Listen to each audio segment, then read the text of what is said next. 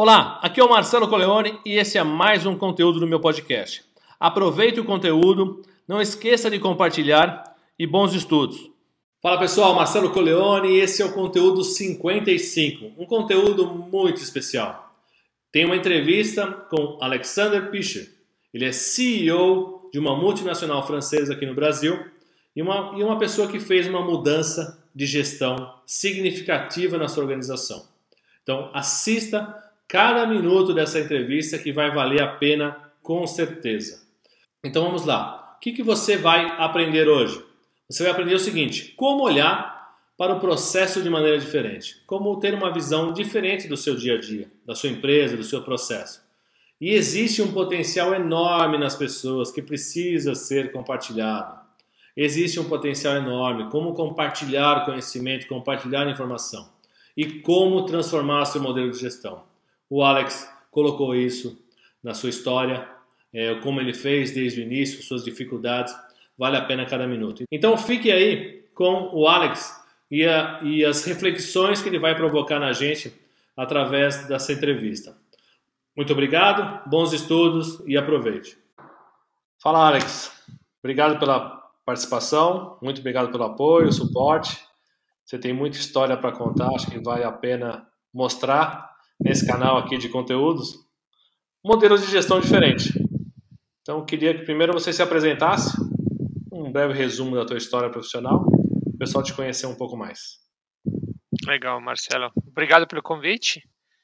É muito prazeroso também de compartilhar um pouquinho a, a experiência, né, e as, as boas práticas com, com outros. Eu acho que isso é onde a gente aprende mais, né. Então, meu nome é Alexander Pircher, sou CEO da A Raymond Brasil, empresa multinacional francesa, que nossa subsidiária aqui no Brasil. Nós temos 27 plantas em 25 países, trabalhando no mercado automotivo, energias, é, mercado farmacêutico e também industrial e agricultura. Então, temos vários mercados, mas nosso mercado automotivo, nosso carro-chefe, né? É, nossa empresa é uma empresa familiar, tem 156 anos, esse ano vai fazer, e no Brasil nós temos 25 anos. Nossa planta é em Vinhedo, e a, a gente é parceiro de todas as montadoras e dos tios deles. Né? Então, um outro mercado que nós estamos explorando é energia solar, onde nós estamos fazendo a parte de fixações dos módulos de uma forma mais inovativa. Então, estamos ganhando também é, mercado e está tá sendo bem interessante. Mas a gente fala um pouquinho sobre a forma de como a nossa empresa é organizada, né? Que essa foi a sua, sua pergunta. Então, cinco, seis anos atrás, eu, eu, eu, sempre gosto de experimentar coisas novas, né? Eu fiz um desafio com o meu time, falando, ó, como a gente tem que se organizar no futuro para conseguir com a, fazer com a mesma coisa, fazer mais. Né? Tem muitos que falam, tem que fazer mais com menos. E eu falo, ah, isso não é necessário. Se a gente consegue fazer mais com o mesmo, né, mesma quantidade de pessoas, a gente com certeza já consegue se, se diferenciar. Eu acho que e faz parte da nossa filosofia, né, da, da, da, da Raymond, realmente de, de, construir em cima das nossas experiências. Acho que, que levou a empresa para estar aqui depois de 156 anos, na quinta geração. Você tem um DNA diferente, né? E, nós fizemos esse desafio. Aí eu em, em, coloquei algumas questões, falei, ó, se a gente conseguir trabalhar mais colaborativo, a gente quebrar realmente as paredes entre os departamentos e a gente olhar muito mais o negócio como um todo, né? Como nós podemos realmente garantir que todas as pessoas dentro da empresa entendam o nosso negócio, olhem o negócio, entendem onde eles são inseridos no negócio, né, onde eles podem fazer diferença. E nós começamos, nós eh, desenhamos assim num papel branco, dizendo ó, o, o, tudo que tem sinergia e o que fica por fora, né? Então a gente pegou primeiro as, as linhas de manufatura, dividimos em, em três unidades de negócios e tentamos agregar realmente o, o, o que faz sentido para cada uma delas ser o core e, e, como a gente poderia colaborar melhor. Então a gente depois definiu um POC, né? proof of concept numa área de manufatura, onde nós falamos como nós podemos mudar a forma de olhar o negócio. E essa unidade estava é, responsável para fazer a produção interna do produto. Comprava matéria-prima, como normal, a logística traz, faz toda compras, faz negociações, tudo. Depois eles recebem matéria-prima, transforma e vai para terceiros e eles nem, nem enxergam quando chega o produto para o cliente, né? Então uhum. a gente uhum. mudou, falou, ó, se você teria responsável desde que do pedido do cliente até a entrega do produto, não seria mais valor agregado? E quais funções das outras áreas a gente precisa agregar para isso funcionar? E assim fizemos, fizemos no papel, depois implementamos e falou, vocês não têm, vocês acham que fun poderia funcionar? E começou a funcionar e começou realmente a olhar o, a gente chama de end-to-end, né, o processo do começo uhum. até o fim, do cliente até o cliente, e conseguimos eh, realmente observar uma coisa bem interessante, a responsabilidade do time, né, de cuidar do cliente mudou totalmente, né, então é, a gente enxergou é, de, da responsabilidade de, de receber a demanda do cliente transformar isso e conseguir atender no final o cliente dentro do tempo da demanda que ele precisa, eliminando é, os desperdícios.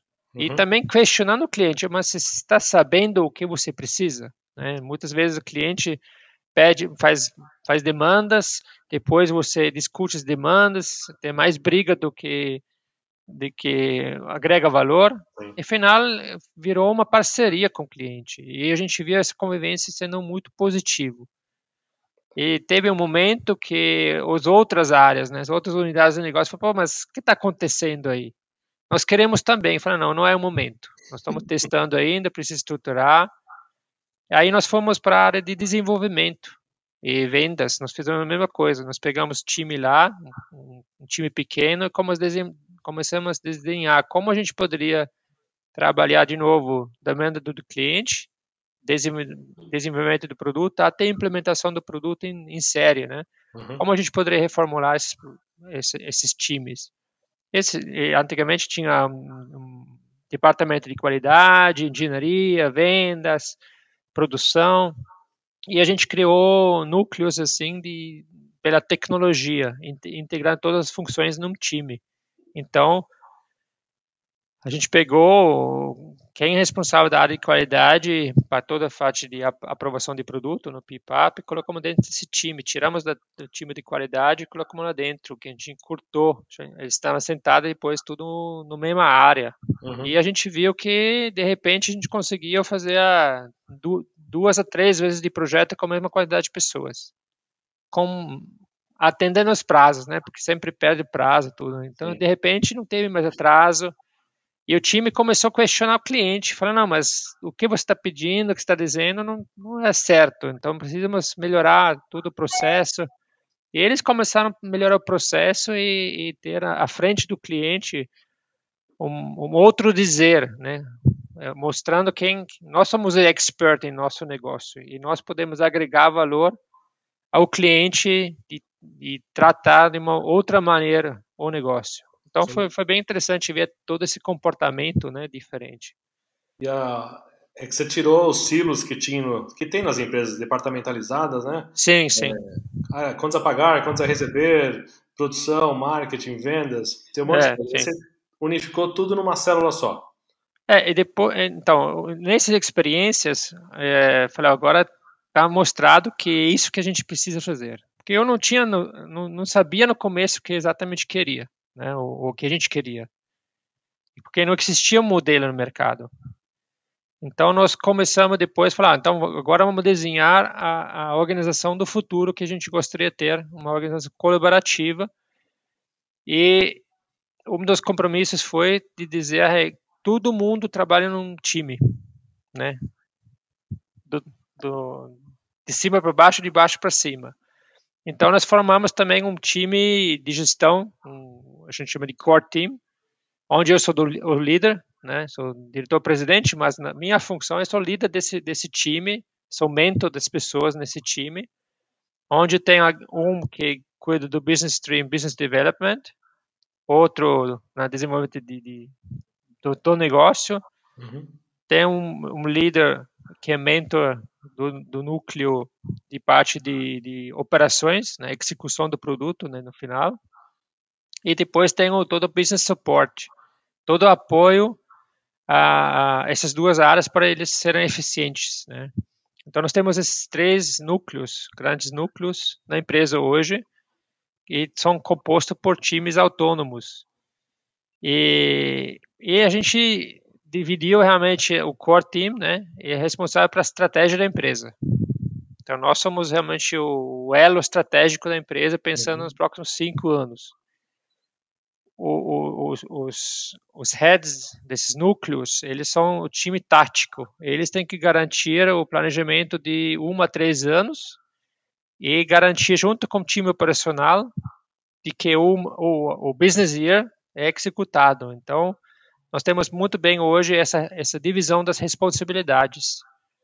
E das, das assim, é, eu, eu, sempre falei que é muito mais é, divertido, né, de você criar em vez de você controlar os outros. Sim. Então, vamos pensar como nós podemos dar autonomia para as pessoas. Eles criaram, né, um operador de produção. Ele é responsável por produzir a peça.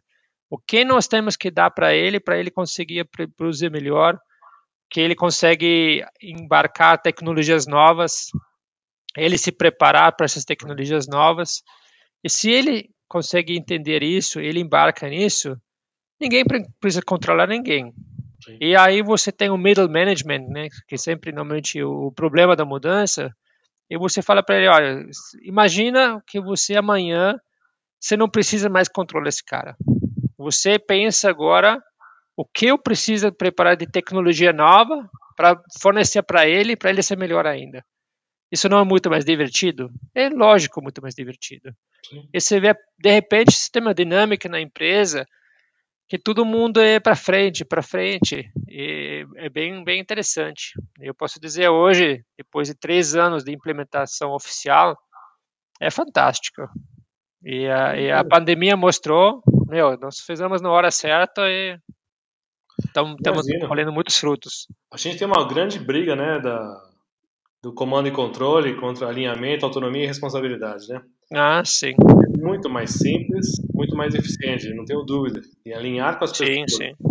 A gente usa muito o braço, não usa o intelecto das pessoas, né? Sim, exatamente. E agora começar a usar o, o intelecto das pessoas faz toda a diferença. Sim. Multinacional. 156 anos. Os caras pensam que só startup pode fazer um modelo de gestão diferente. Por isso que eu te chamei, eu acho que é muito interessante, já conheci a tua história, mas é muito interessante saber que multinacionais também fazem esse processo. Não é uma questão de novas tecnologias, novas empresas, não. Todo mundo está se remodelando, todo mundo está se adaptando às novas realidades, né? E como é que foi isso na, na empresa mundial? Teve alguma repercussão? Como é que você está? Não, assim, no começo foi meio difícil de explicar, né? Porque todo mundo falou, ah, mas é possível, vai funcionar. E não só internacional, mas, por exemplo, quando você tem auditoria, né, não só uhum. certificado como automotivo e ISO TS, quando o auditor veio a primeira vez, eu expliquei para ele a nova, nova organização, ele falou, não, mas isso não vai funcionar. Falei, ah, tem um problema, porque nós não temos mais departamento de qualidade. Né? Se você faz uma certificadora, se você, você não tem mais uh, departamento de qualidade, ele fala, ah, então sua empresa não vai funcionar. Mas uh, depois de dois anos, o cara voltou e falou, olha, eu agora entendo o que vocês fizeram e funciona muito bem. Eu acho que isso vai ser o futuro. E assim foi também com nossa organização internacional. Nós também temos um projeto a gente chama de Raymotion, a, a Raymond in Motion, né? E ele, ele olha para 2030. Então, nós estamos preparando a organização global para 2030, as megas tendências, seja no negócio, mas também da forma de trabalhar.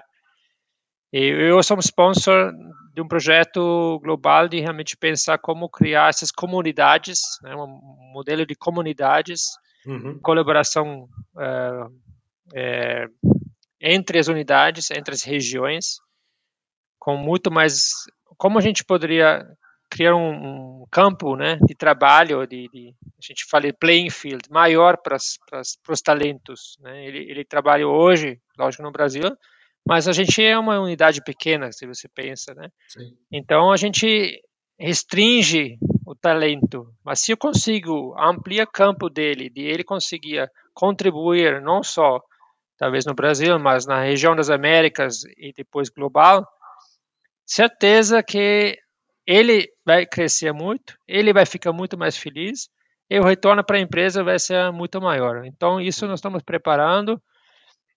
Também faz mais uns três anos e está tá também trazendo os frutos surpreendentes e, e teve bastante resistente no começo, mas hoje eu posso dizer que a empresa inteira está embarcada nisso, todo mundo está é, tá, tá indo numa direção é, muito mais colaborativo.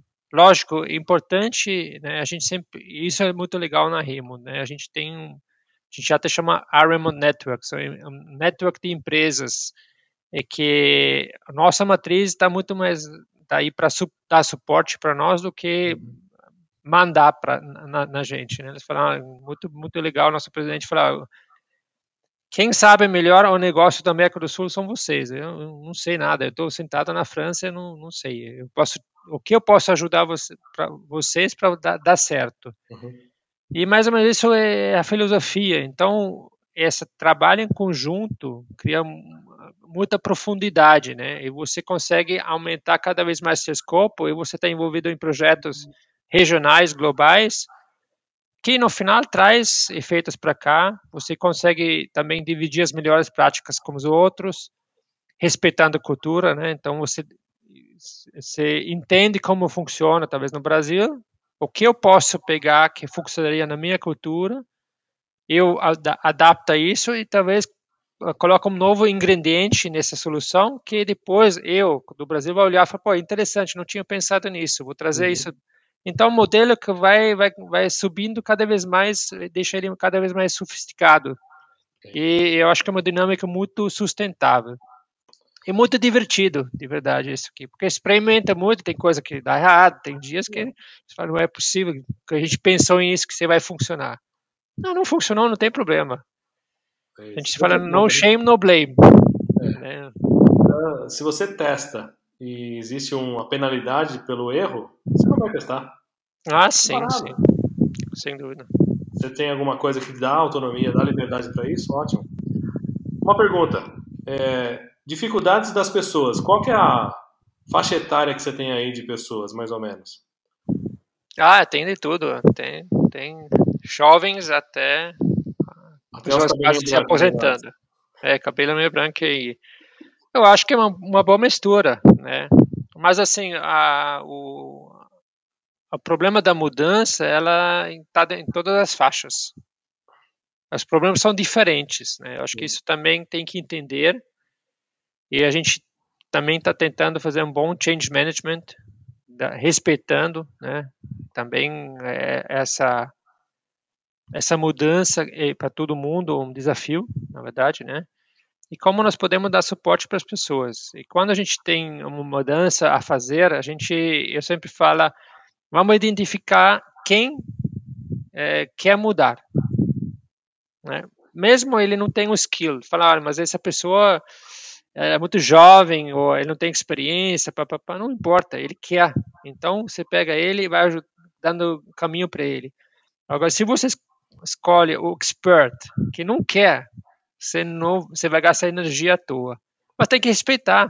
Né? Ele, talvez, no segundo momento, ele vai embarcar, porque ele talvez entende o sentido, e uma vez quando ele embarca, meu, não tem mais ninguém que, que para ele. Sim. Então tem que entender muito bem e respeitar isso. Eu acho que é, ter, ter a paciência, acho que isso é importante, porque nem tudo dá certo no primeiro momento. Não.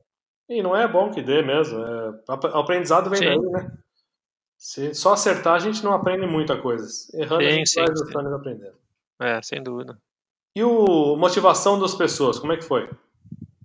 Não, é muito legal. Mas quando as pessoas entendem, né, eu acho que isso, isso é legal, você experimentar algumas coisas, você dá essa liberdade, deixar errar, guiar eles pela mudança, acho que isso é fundamental, né? Sempre estar lá como mentor, mostrar o caminho, de questionar, de desenhar a, uhum. big picture, né? Acho que sempre fala, tem que as pessoas têm que enxergar onde nós estamos, onde nós queremos chegar.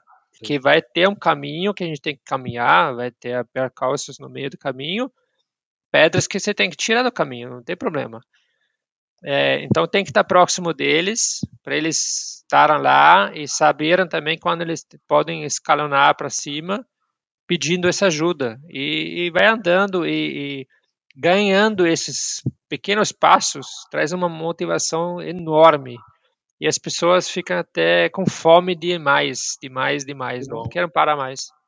Que legal. Um modelo. Eu já comentei esses modelos em, em aulas minhas, existe um modelo assim, assim, assim. Sim. Mas nada como você dar o detalhe do detalhe do detalhe. E a última pergunta para a gente. Eu sei que você está enrolado, seu tempo, né? É, resultado para a empresa. Não em números absolutos, mas o quanto isso gerou de resultados diferentes para a sua empresa. Ah, que eu falei, muito direcionado. Na verdade, você amplia amplia muito seu, seu, seu poder de trabalho, né? Uhum. Realmente de criação, inovação. Você às vezes no começo se assusta o cliente porque você pergunta coisas que ninguém perguntou até agora, uhum. né? Você começa a se interessar pelo negócio deles, né? Nós um trabalho que nós também fizemos, fizemos um business model canvas para cada negócio nosso e nós trabalhamos com os times para eles enxergarem onde eles podem agregar valor.